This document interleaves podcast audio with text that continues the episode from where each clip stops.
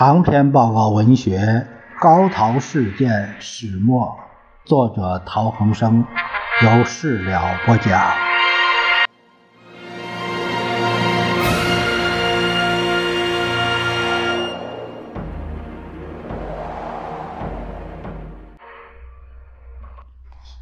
我们看陶恒生先生他的后记，作著者后记，呃，第三篇。一九七八年至一九八三年，这个期间，我在印尼林少良集团的水泥厂工作。有一年，我参加一个酒会，进门签名，跟在后面的一位六十多岁的老华侨看见我的签名，连忙拉我到一旁，问我是否当年杜月笙营救脱险的陶氏三姐弟之一。并兴致勃勃地要我讲述那段故事。他告诉我，他几乎读遍了所有我提出来的有关高陶事件的文章。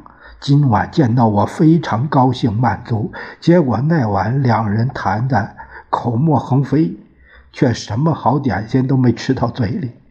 临别时，他一再嘱咐我一定要写下来这件往事。我时时记起，连素不相识的外人都对我这个事件人与事那么关心。我们自己若是麻木不仁、蹉跎一世，什么也不做，如何不惭愧？如何对得起先人？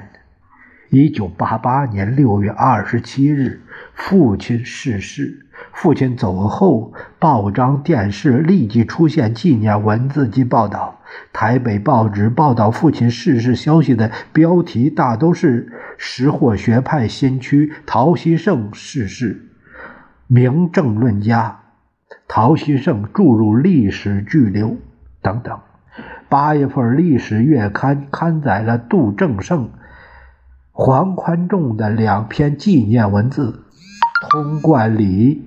于律的社会史学，陶希圣与《识货》杂志以及杜黄两位教授的访谈记录，风气新开，百代诗。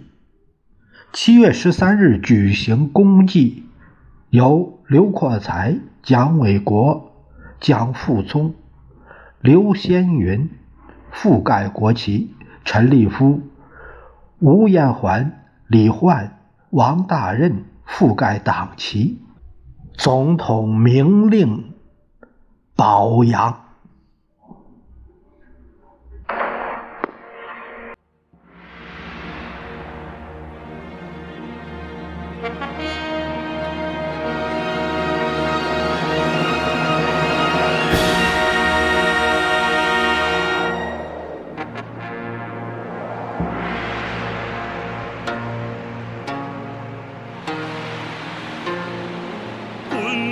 长江东逝水